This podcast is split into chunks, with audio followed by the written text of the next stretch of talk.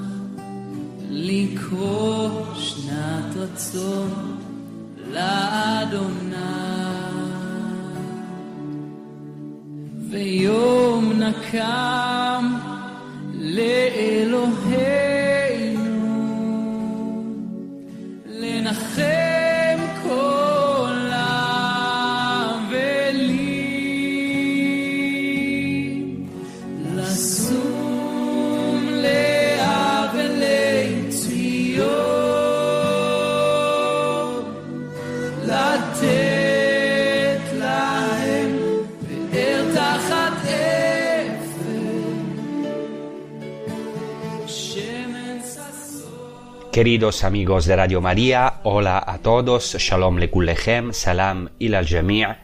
En estos episodios estamos comentando la inauguración del ministerio público de Jesucristo en el capítulo cuarto de Lucas, donde se dice que Jesús vino a Nazaret, donde se había criado, y según su costumbre el sábado entró en la sinagoga y se levantó a leer. Y Jesús proclama una maravillosa profecía de Isaías que, comienza diciendo, el Espíritu del Señor está sobre mí, por eso me ha ungido y me ha enviado a evangelizar a los pobres. Acabamos de oír estas palabras en hebreo en el canto con el que hemos abierto este episodio, oyéndolas de nuevo en la misma lengua en la que Jesús las proclamó, en la sinagoga de Nazaret. Y hoy queremos ir idealmente al pueblo de Nazaret y a la sinagoga, tratando de ir a las fuentes de la liturgia sinagogal de la palabra para profundizar en esta estupenda palabra del Evangelio. Hay testimonios antiguos, aparte de los del Nuevo Testamento, que atestiguan la importancia de la institución de la sinagoga y también de la liturgia del sábado en la sinagoga, son de los testimonios más antiguos, contemporáneos o casi de la época de Jesucristo. El primero testimonio es de Flavio Josefo, el historiador judío más importante, en una obra llamada Contra Apionem, nos dice, cada semana, cada semana, dejando sus otras ocupaciones, los judíos se reúnen para escuchar la Torá y aprenderla con precisión. Eso es importante, es decir, había también una enseñanza, sabemos que había una homilía y Jesucristo de hecho da una homilía después de la lectura de la Torá, o sea, de los primeros cinco libros de la Biblia y de los profetas. La lectura de los profetas servía para explicar, interpretar, actualizar la palabra de la Torá. Así que había una verdadera liturgia de la palabra. Sabemos por otros testimonios, también por excavaciones arqueológicas y otras fuentes, que de hecho la sinagoga era algo más que un lugar de oración. Ciertamente era un lugar de oración, porque en griego en los tiempos de Jesús se llamaba proseuge, que quiere decir precisamente oración. Pero era también un lugar de reunión. En hebreo se llamaba y se llama Beit Knesset, es decir, casa de reunión. Y de hecho sabemos que era también un lugar de reunión social, donde también se ayudaban a los pobres, pero sobre todo se estudiaba la Torá. La gente podía reunirse en la sinagoga o en un lugar que formaba parte de la estructura de la sinagoga, que se llamaba Beit Midrash, donde se escrutaba la palabra de Dios. Beit Midrash, Midrash, viene de la raíz hebrea darash, que quiere decir precisamente escrutar, investigar. Entonces, justo en el centro de la actividad de la sinagoga, especialmente en el día de sábado, estaba la escucha de la palabra de Dios, exactamente lo que tenemos aquí en el Evangelio de Lucas. Otro testimonio de Flavio Josefo es que los judíos, cuando huyeron de Cesarea en el año 66 después de Cristo, se llevaron el rollo de la Torá. Eso es muy interesante, quizás hemos visto en algunas películas cuando los judíos han sido perseguidos, desgraciadamente muchas veces en la historia han sido víctimas de terribles persecuciones, cuando huían siempre, o cuando huyen siempre, la primera cosa que cogen es la Torá. Y la abrazan porque la Torá es la reina y la novia de Israel. Incluso hoy en día en la- en la sinagoga la besan, toman su manto de oración que se llama talit, que tiene en sus en su cuatro esquinas, como dice el libro de los números, em, flecos llamados en hebreo tzitziot, y sabemos que también Jesucristo llevaba el talit, o sea, este manto, porque la hemorroísa toca el fleco del manto de Jesús. Y así hoy en la sinagoga que hacen, besan la Torá, el rollo de la Torá, a través de los flecos del manto. O sea, besan los flecos del manto y después tocan el santo rollo de la Torá. Eso es interesante. Besan la Torá. Nosotros también en nuestra liturgia de la Eucaristía, el presidente, en nombre de toda la asamblea, besa, venera la Sagrada Escritura, en este caso el Evangelio. Y así la Torá en la sinagoga está en el centro.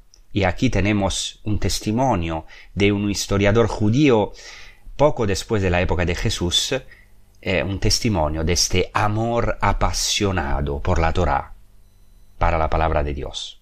Entonces, cuando los judíos huyeron de Cesarea en el año 66, nos dice Fabio Josefo que eh, se llevaron el rollo de la Torá con ellos, con celo hacia la Torá, con amor.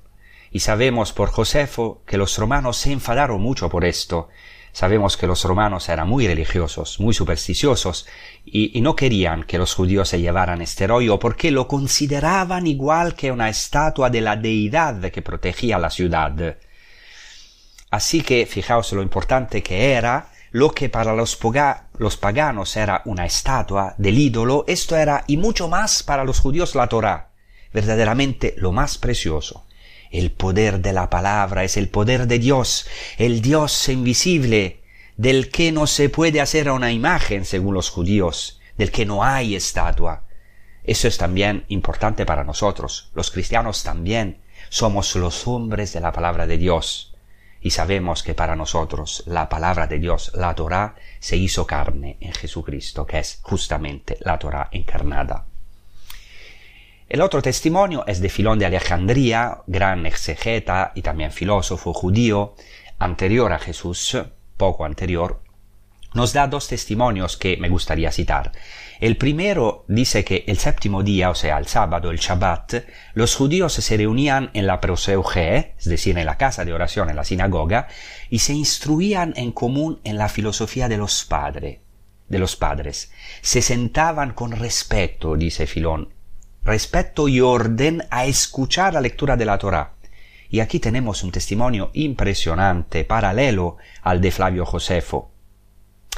O sea, todavía hoy podemos ver estas sinagogas gracias a los grandes esfuerzos arqueológicos. Tenemos la gracia de visitar estas antiguas sinagogas y podemos dar testimonio que es de- eh, verdad así. Hace poco tiempo, por ejemplo, pocos años, se descubrió, se descubrieron dos hermosas sinagogas de Magdala, especialmente una que se puede visitar, y se ve claramente cómo la asamblea, la asamblea se sentaba muy ordenadamente alrededor de la Bema, que sería el ambón, el lugar elevado, o donde se proclamaba la palabra de Dios. El centro, a través de la sinagoga, era también físicamente la Torah y la lectura de la Torah, y de la palabra de Dios, y de los otros rollos y de los profetas. Filón también nos da otro testimonio cuando nos habla de los esenios. Los esenios eran una de las corrientes más importantes de la época de Jesús y nos dice Filón cómo los esenios celebraban el sábado. Dice que el séptimo día se abstenían de todo trabajo y se sentaban en la sinagoga según las edades, los más jóvenes detrás de los mayores, y se sentaban de manera adecuada a la situación, dispuestos a escuchar. Entonces sab- sabemos de Filón también que uno cogía los libros y los leía. Y nos dice también Filón que otro de los más experimentados que tenían más experiencia y sabiduría en la palabra de Dios se adelantaba y explicaba lo que no se, entiende fácilmente, dice Filón literalmente. Este testimonio de Filón es muy interesante, es anterior al Evangelio de Lucas. Aunque se refiere a los esenios, sin embargo encontramos aquí muchos elementos que también se encuentran en Lucas. En primer lugar, toda la asamblea está puesta en la sinagoga, en la sinagoga según la edad, de forma ordenada. De hecho, es interesante que Lucas nos dice que cuando Jesús, enrollando el rollo, se lo devuelve al, asistente y se sienta, en la sinagoga los ojos de todos estaban fijos en él. Esto se entiende bien si se conoce la estructura arquitectónica de la sinagoga, como los arqueólogos nos han ayudado a comprender. Y Filón también dice que se sentaban, los judíos se sentaban de una manera adecuada a la situación, dispuestos a escuchar. Es decir, escuchar la palabra de Dios es algo fundamental. Dice que uno cogía los libros y los leía precisamente como en el Evangelio de Lucas. Sabemos que Jesús era ya un hombre adulto, no sabemos exactamente qué edad tenía, eh, rondaría los 30 años y era estimado por los habitantes de Nazaret porque su fama ya se había extendido, porque había hecho milagros en Cafarnaúm. Por eso Jesucristo, como dice el texto de Filón, se levanta y proclama la escritura. Filón dice, otro de los de, los de, de mayor experiencia avanza y explica lo que no se entiende fácilmente. Y esto es lo que hace Jesucristo, una homilía actualiza en este caso la lectura de los profetas, que sin embargo sigue, seguía y sigue siempre la lectura de la Torah. Jesús la actualiza y la explica, la interpreta para la asamblea. Y veremos que esta interpretación al principio tiene cierto éxito, se asombran de su enseñanza, más tarde provoca, provoca el rechazo de los habitantes de Nazaret y entenderemos por qué.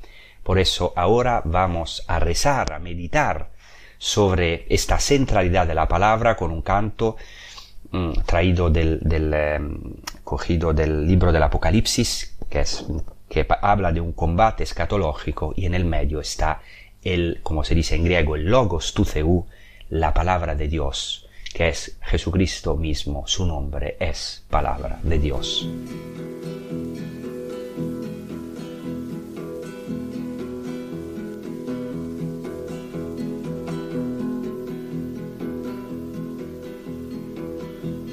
el cielo abierto y un caballo blanco. El que lo monta lleva un manto lleno de sangre, lleno de sangre.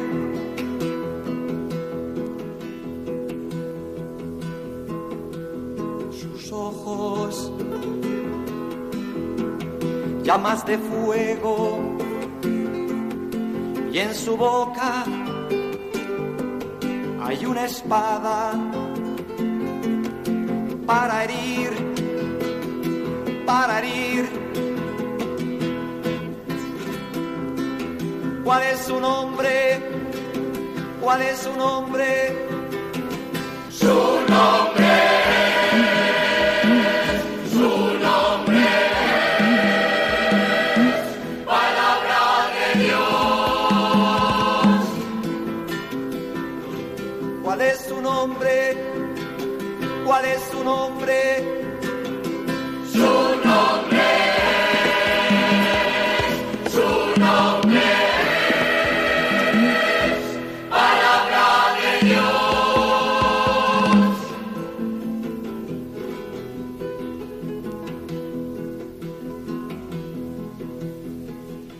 Una bestia.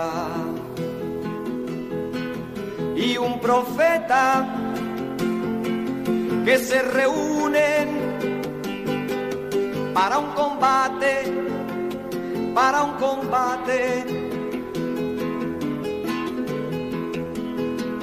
Contra el que monta en el caballo y lleva el manto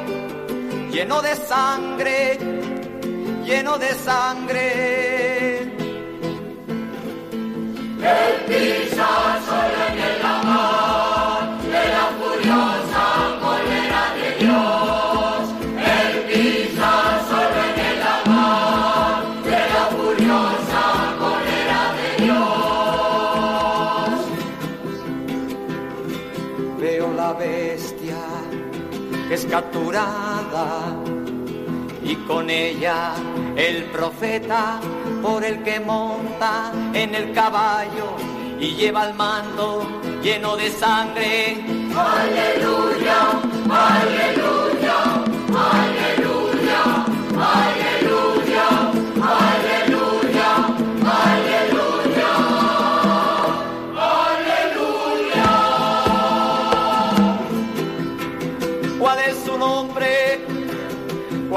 nombre?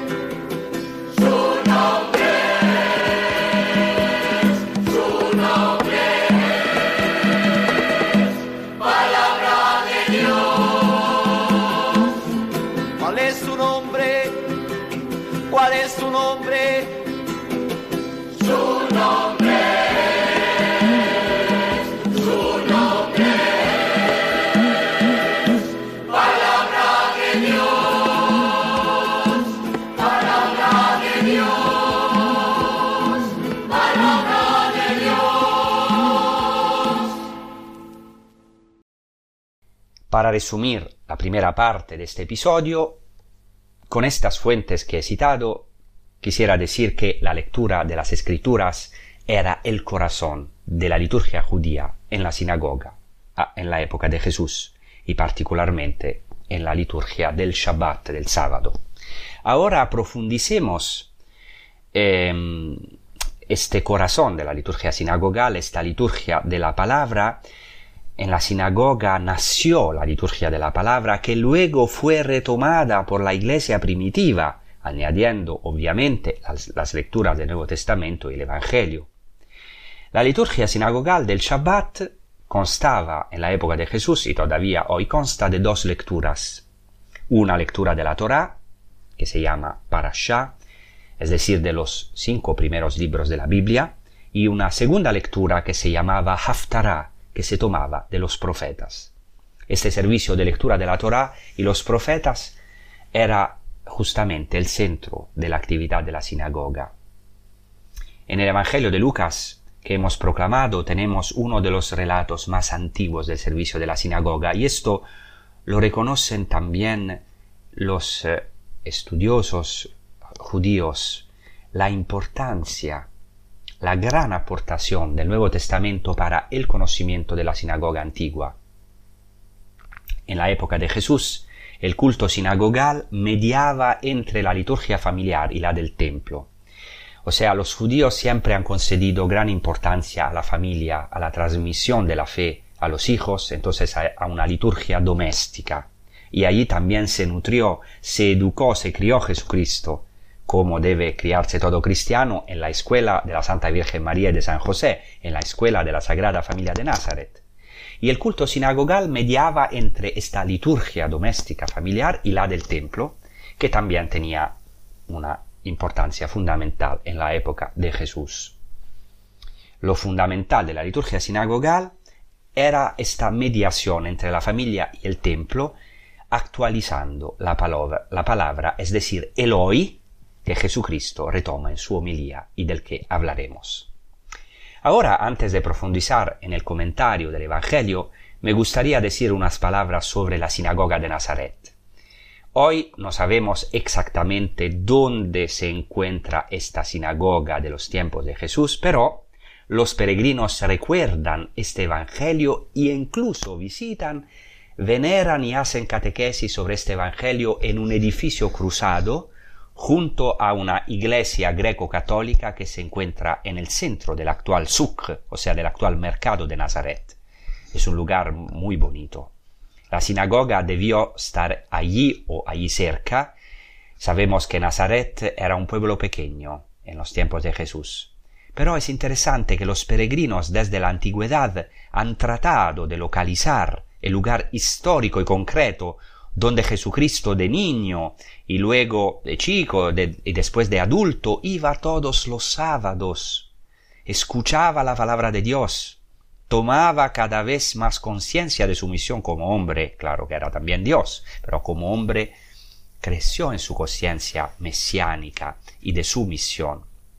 Meditaba las escrituras, eh, que entonces eran evidentemente el centro de toda su predicación, de sus milagros y de sus obras, estas escrituras que él encarnó, cumplió en su vida.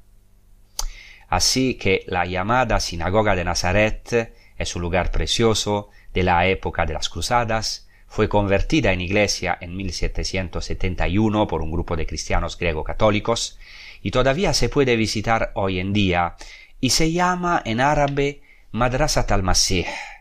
En árabe, Madrasat al-Masih quiere decir escuela del Mesías.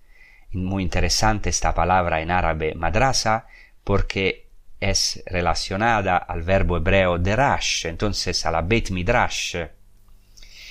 O sea, Madrasat al-Masih, la escuela donde se escruta, o la escuela de Cristo. Y los antiguos peregrinos pensaban que Jesús también estudió allí de niño, lo cual es muy probable, aunque sabemos que Jesucristo no fue a la escuela de los rabinos importantes, de hecho le reprochan los escribas y fariseos no, no haber estudiado, pero eso no quiere decir que no supiera leer. Incluso este Evangelio de Lucas nos muestra que Jesucristo ciertamente sabía leer las escrituras, José y María, San José y la Santa Virgen María también lo iniciaron.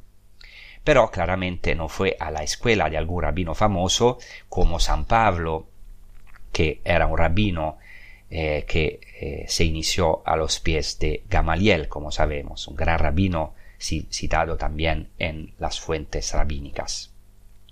Sabemos, sin embargo, que Jesús fue a la madrasa más importante, al Bet Midrash, más importante, o sea, escrutó los misterios de Dios junto con la Santísima Virgen María y su padre putativo San José, que obviamente tenían una enorme profundidad en las escrituras. Lo sabemos también por los detalles, pocos pero muy preciosos, que nos dan los evangelios. José se dice el evangelio de Mateo que era justo, en hebreo tzadik, y no hay tzadik entre los judíos que no sea muy adentro de la palabra de Dios, de las escrituras. Y la Santa Virgen María, dice el Evangelio de Lucas, guardaba todos los acontecimientos en su corazón. El griego se puede traducir literalmente también en el sentido que María guardaba todos los acontecimientos comparándolos en su corazón, es decir, comparándolos con las sagradas escrituras. Sabemos que en el siglo VI un peregrino anónimo de Piacenza, de Italia, visitó en su peregrinación a Tierra Santa un edificio al que llamó sinagoga en Nazaret. Así que fijaos, en el siglo VI, en la época bizantina, un peregrino vino de Italia para visitar la sinagoga de Nazaret. Sabemos entonces que los peregrinos en la época bizantina conocían un lugar que era la sinagoga de Jesús y luego en la época de los cruzados. Esta tradición se estableció en particular en este lugar que ya he mencionado. Y entonces lo quiero decir porque en estos episodios también son muy importantes los lugares santos, los lugares concretos, aunque no todos los lugares son seguros, mientras que hay otros lugares santos de una certeza indudable, pero incluso los lugares menos seguros nos ayudan, porque hay una tradición viva de peregrinos. Es un lugar santo porque los peregrinos han pasado por allá, han rezado allá, han recordado este acontecimiento del Evangelio de generación en generación, han querido concretarlo aunque quizás el acontecimiento hubiera tenido lugar unos metros más allá, unos cientos de metros más allá, pero querían concretar y a nosotros nos ayuda mucho concretar. ¿Por qué? Porque somos humanos. Hay algunos santos, por ejemplo Santa Teresa de Ávila, por no hablar de San Francisco de Asís, que han subrayado la humanidad de Cristo porque decían es indispensable entrar en la humanidad de Cristo para acceder a su divinidad, porque la gloria de Dios se manifestó en la carne, en la historia, en lo concreto. Nuestro Dios no es un Dios abstracto, digamos así. Nuestra fe no es una fe abstracta, sino muy concreta. Ya en el libro del Deuteronomio dice Dios, mi palabra no está lejos de ti, sino muy cerca en tu boca y en tu corazón. No está más allá del mar para que vayáis más allá del mar, sino que está muy cerca de vosotros. Y para nosotros los cristianos, esta palabra se ha acercado lo más posible en Jesucristo, que está lo más cerca posible de nosotros, que ha, para así decir, ensuciado sus pies, sus pies con esta tierra, con nuestra humanidad, con la tierra que somos nosotros, ha querido pisar, tocar las piedras, ha querido encarnarse en nuestra concreta realidad histórica, en un punto y en un momento determinado de la historia. Sí, Jesucristo entró en los pliegues de la humanidad, en las llagas de la humanidad. Bien, dicho esto, empezamos a comentar el texto del Evangelio y después seguiremos en el próximo episodio.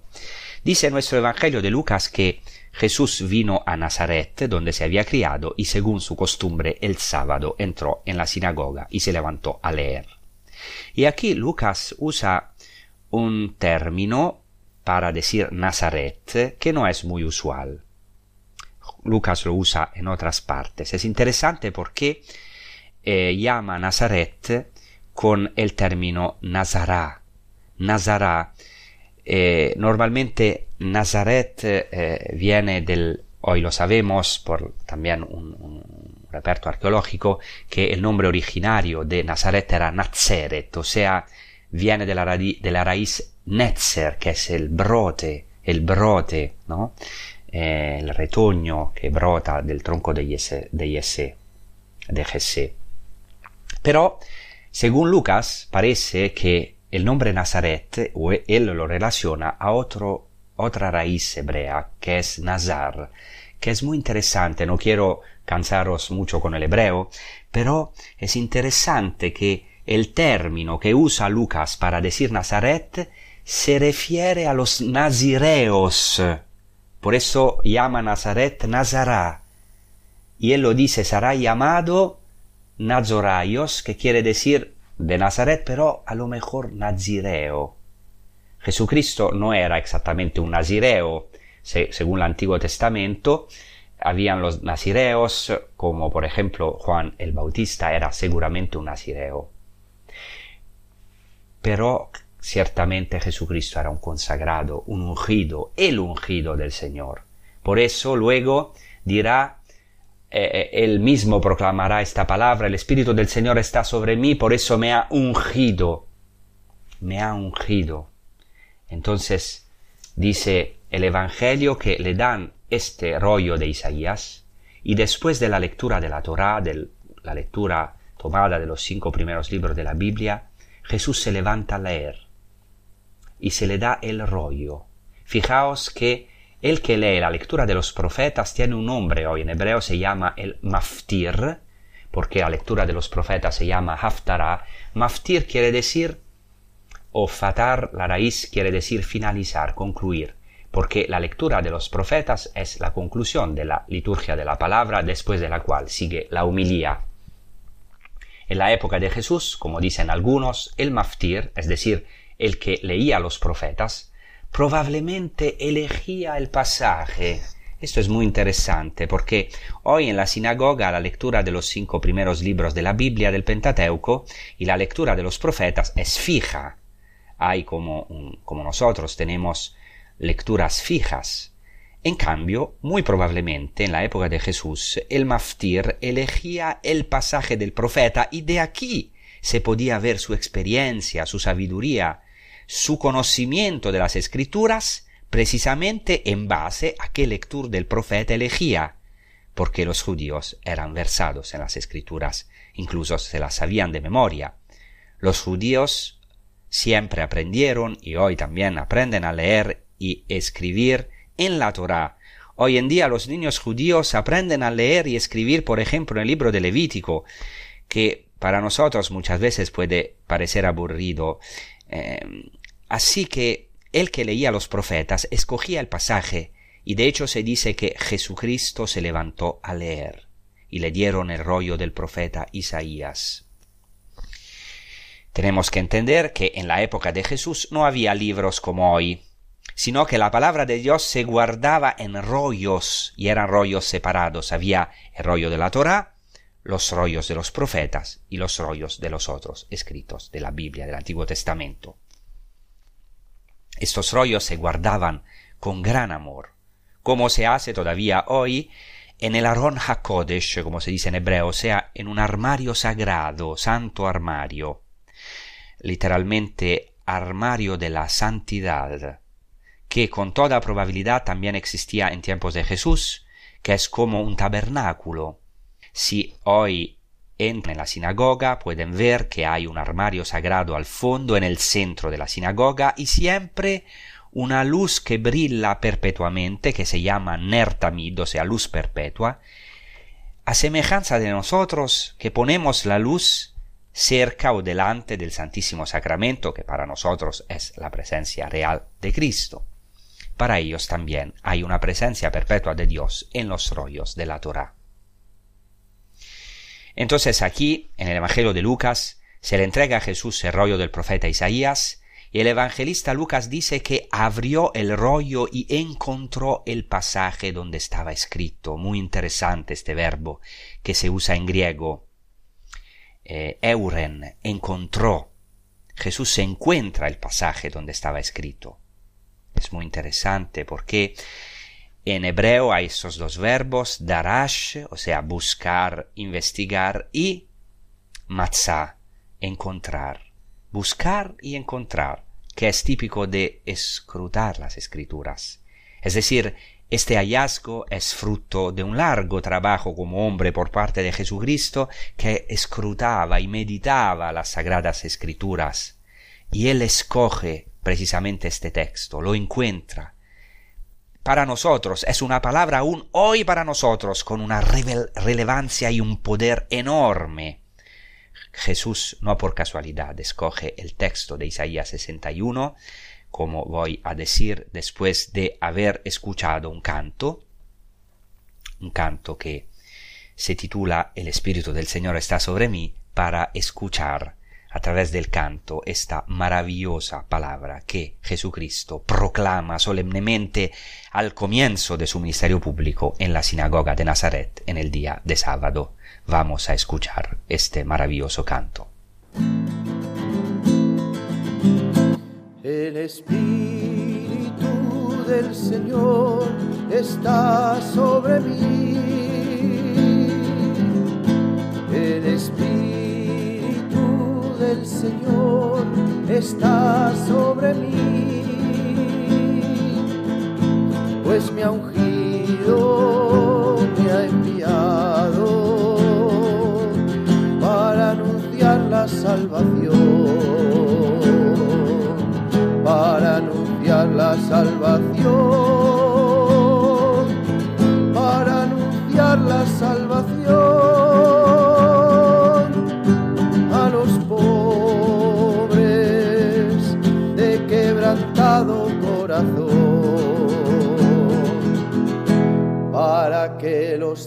ciegos vean, los cojos anden, los leprosos queden limpios, para anunciar la salvación.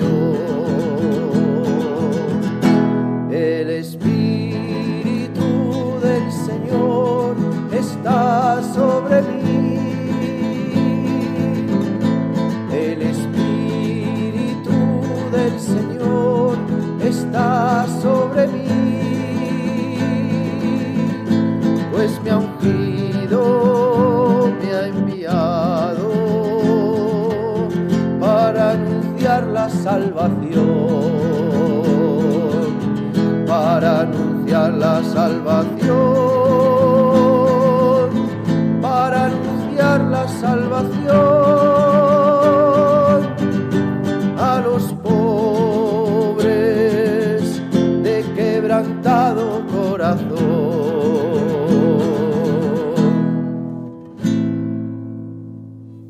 Entonces Jesucristo escoge la palabra de Isaías 61 como inauguración de su ministerio. Hay que entender una cosa. Cuando los autores del Nuevo Testamento se refieren a un pasaje o eh, citan algunos versículos, en realidad se refieren a un pasaje mucho más largo porque conocían la escritura casi de memoria y no siempre tienen espacio para citar todos los versículos. El texto de Isaías 61 comienza diciendo, precisamente como hemos escuchado en este canto, el Espíritu del Señor está sobre mí, por eso me ha ungido. Pero es muy interesante que esta es una palabra que la Santísima Virgen María había meditado. ¿Por qué?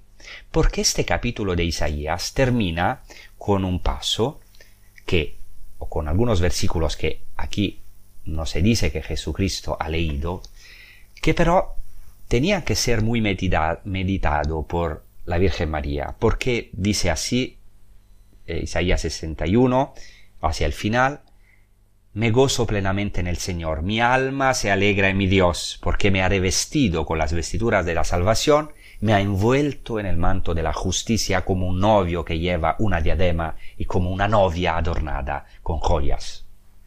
Es un texto importante. Todavía hoy Isaías 61 se sigue leyendo en algunas liturgias nupciales judías. Era un texto que la Virgen María debió de meditar porque de aquí se toma la primera frase del Magnificat. Me alegro plenamente en el Señor, mi alma se regocija en mi Dios. Claro que el Magnificat está retomado también por el cántico de Ana en el primer libro de Samuel, pero también de este texto. Eh, por eso eh, eh, Lucas ha querido guardar esta maravillosa reliquia, esta oración, este cántico de alabanza de la Virgen María, y Lucas conocía las tradiciones oídas de boca de la Santísima Virgen María. Y no es casualidad que el primer texto que Jesucristo escoge es Isaías 61 para inaugurar su ministerio. Dice el Evangelio de Lucas, encontró el pasaje que donde estaba escrito el Espíritu del Señor está sobre mí. Y sabemos que esto ya se ha cumplido, porque en los episodios anteriores hemos ya comentado las tentaciones de Jesús y el hecho de que Jesús ya está lleno del Espíritu Santo, como dice antes de este Evangelio Lucas mismo, lleno del Espíritu Santo volvió del Jordán y fue conducido por el Espíritu al desierto. Siempre Jesucristo es el hombre lleno del Espíritu. Y poco después se dice que Jesús volvió a Galilea con el poder del Espíritu, en griego dinamis, que quiere decir el poder, la fuerza, la energía del Espíritu Santo, el dinamismo del Espíritu. Y ahora Jesucristo proclama, el Espíritu del Señor está sobre mí, pero ahora lo proclama verdaderamente como aquel que cumple esta palabra. y dice que por eso me ha ungido. Se, utiliza el, verbo en, griego eh, que quiere decir ungir, por eso de donde llega la palabra Cristo, Cristo, Christos en griego quiere decir el ungido, cristiano son los ungidos, y que viene claramente originariamente de la palabra hebrea Mashiach. En el texto de Isaías se utiliza el verbo Mashach, es decir, ungir, consagrar, y de donde procede la palabra Mashiach, o sea, Mesías, el ungido, el consagrado del Señor. Entonces no es casualidad que Jesucristo eligiera este texto. Después dice el texto de Isaías, proclamado por Jesucristo, me envió a llevar la buena noticia a los pobres. En griego se utiliza aquí el verbo evangelisestai, que quiere decir justamente evangelizar, proclamar la buena noticia. Y después dice a proclamar la liberación a los presos, y aquí se utiliza el verbo kerusso, que es el mismo verbo del que procede la palabra kerigma, proclamar, anunciar, el kerigma es el anuncio. Entonces, como si Jesucristo diga, me ha traído a proclamar este kerigma de la liberación a los presos, a los ciegos, a los que no ven, a poner en libertad a los oprimidos y a proclamar el año de gracia del Señor. Se sigue utilizando el verbo kerusso, proclamar, el mismo verbo del kerigma. Jesucristo proclama, anuncia la buena nueva de un año agradable al Señor. Es el año del jubileo. El año del jubileo en el Antiguo Testamento es el quincuagésimo año. 50 es un número fundamental para Israel. También es el número de Pentecostés, porque es 7 veces 7 es más 1. O sea, 49, 7 veces 7 es más un año adicional, en este caso del jubileo. El jubileo entonces es el cumplimiento total del descanso. Podríamos decir que el jubileo es el descanso de los años, al igual que el Shabbat es el descanso de los días de la semana. ¿Quién es el que cumple el descanso verdadero, el Shabbat verdadero, el jubileo en su plenitud? En la tradición judía es el Mesías que nosotros hemos reconocido en Jesús. Es Él quien nos introduce en un nuevo tiempo y nos introduce en un nuevo templo que Él es mismo. Al final dice Jesús, dice el Evangelio, que Jesús vuelve a envolver el rollo, se lo entrega al asistente y se sienta. Esto es fundamental, es precisamente el gesto del maestro que se sienta a enseñar. Fijaos la atención que se presta también a los gestos concretos, cómo se describe esta primera liturgia sinagogal, esta primera homilía inaugural de Jesucristo, y incluso se presta atención a los ojos, los ojos de todos estaban fijos en él. Entonces Jesús comenzó a decirles, hoy se ha cumplido esta escritura que habéis oído. Este hoy es fundamental. Cristo es este hoy. Según la tradición judía, el Mesías viene hoy si escucháis su voz. El salmo invitatorio, que nosotros rezamos en el oficio de las lecturas, eh, cada día y los judíos recitan en Shabbat. Y dice literalmente en hebreo, Hayom ishmau al. Hoy, si escucháis su voz. No dice si escucháis hoy su voz, pero dice hoy. Si escucháis su voz, no endurezcáis vuestros corazones. Eso es importante para la tradición judía. porque, Por ejemplo, un texto del Talmud dice, se pregunta cuándo viene el Mesías y el profeta Elías responde, según la tradición, hoy, coma, si escucháis su voz. O sea, si hasta, si, si Israel, hasta un solo día, o también nosotros, si hasta un solo día escucháramos la voz de Dios, vendría el Mesías hoy. Para nosotros ese hoy ya ha llegado en Jesucristo. Ya hemos escuchado el anuncio del Mesías, el Evangelio del Mesías que ha resonado en nuestros oídos. Estamos perdonados. No tenemos que atribuirnos, el mérito. El Mesías es una gracia. No tenemos ningún, podemos decir, mérito en esta primera iniciativa de Jesucristo. Por eso no podemos desprezar a nadie, a nadie. El Mesías es una gracia. Por eso Jesucristo dice que vino a traer la buena nueva a los pobres.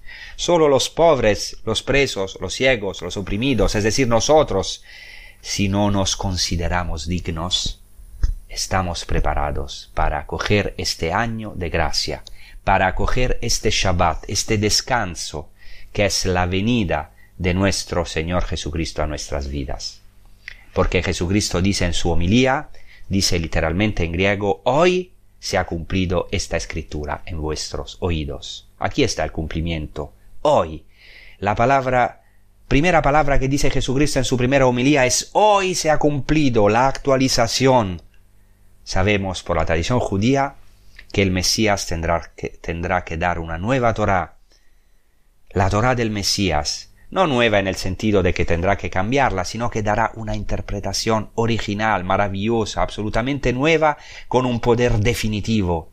Y somos verdaderamente privilegiados. No somos mejores que nadie, ni los paganos ni los judíos, pero se nos ha dado la gracia de poder no solo escuchar esta palabra de salvación, sino que el Mesías ha entrado en nuestras vidas y podemos decir que hoy esta escritura se ha cumplido incluso, incluso en nuestros oídos, en nuestras personas. Fijemos, pues, nuestros ojos en Jesucristo, que es el centro, que es verdaderamente el ungido del Señor, el que ha sido colmado de la plenitud del Espíritu, el que todavía hoy viene a nosotros para evangelizarnos.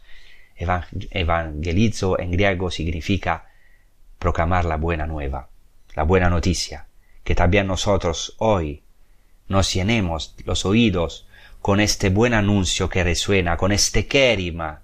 Jesucristo ha entrado en nuestra vida, ha entrado en nuestra Nazaret, en nuestra pobreza, incluso en nuestra opresión, en nuestra ceguera, que cumpla su misión, que es evangelizarnos, proclamar nuestra liberación, devolvernos la vista para que nosotros podamos ser ungidos para otros evangelizadores de la liberación verdadera, que no es una liberación solamente política, es mucho más profunda. Dice Jesucristo a los fariseos, si, si fuerais ciegos, no tendríais pecado. Por eso dice Jesucristo, vuestro pecado permanece porque decís nosotros vemos. Pues bien, dejémonos iluminar de la verdad que es Cristo, por la luz de Cristo. Dejémonos que Él nos dé esta libertad que Él ha ganado para nosotros, para poder entrar en el júbilo y en el jubileo, en el verdadero descanso, en el verdadero Shabbat, para poder, entrar en la santa asamblea, en la sinagogue, en la santa reunión de la Jerusalén celestial, de los que escuchan la palabra de Dios, de los que acogen a Jesucristo en sus vidas. Muchas gracias. Os deseo una buena prosecución con los programas de Radio María. Hasta la próxima. Gracias.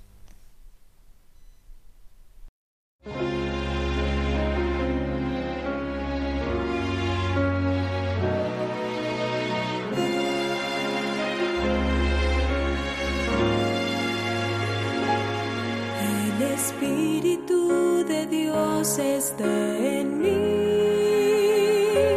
porque con todo su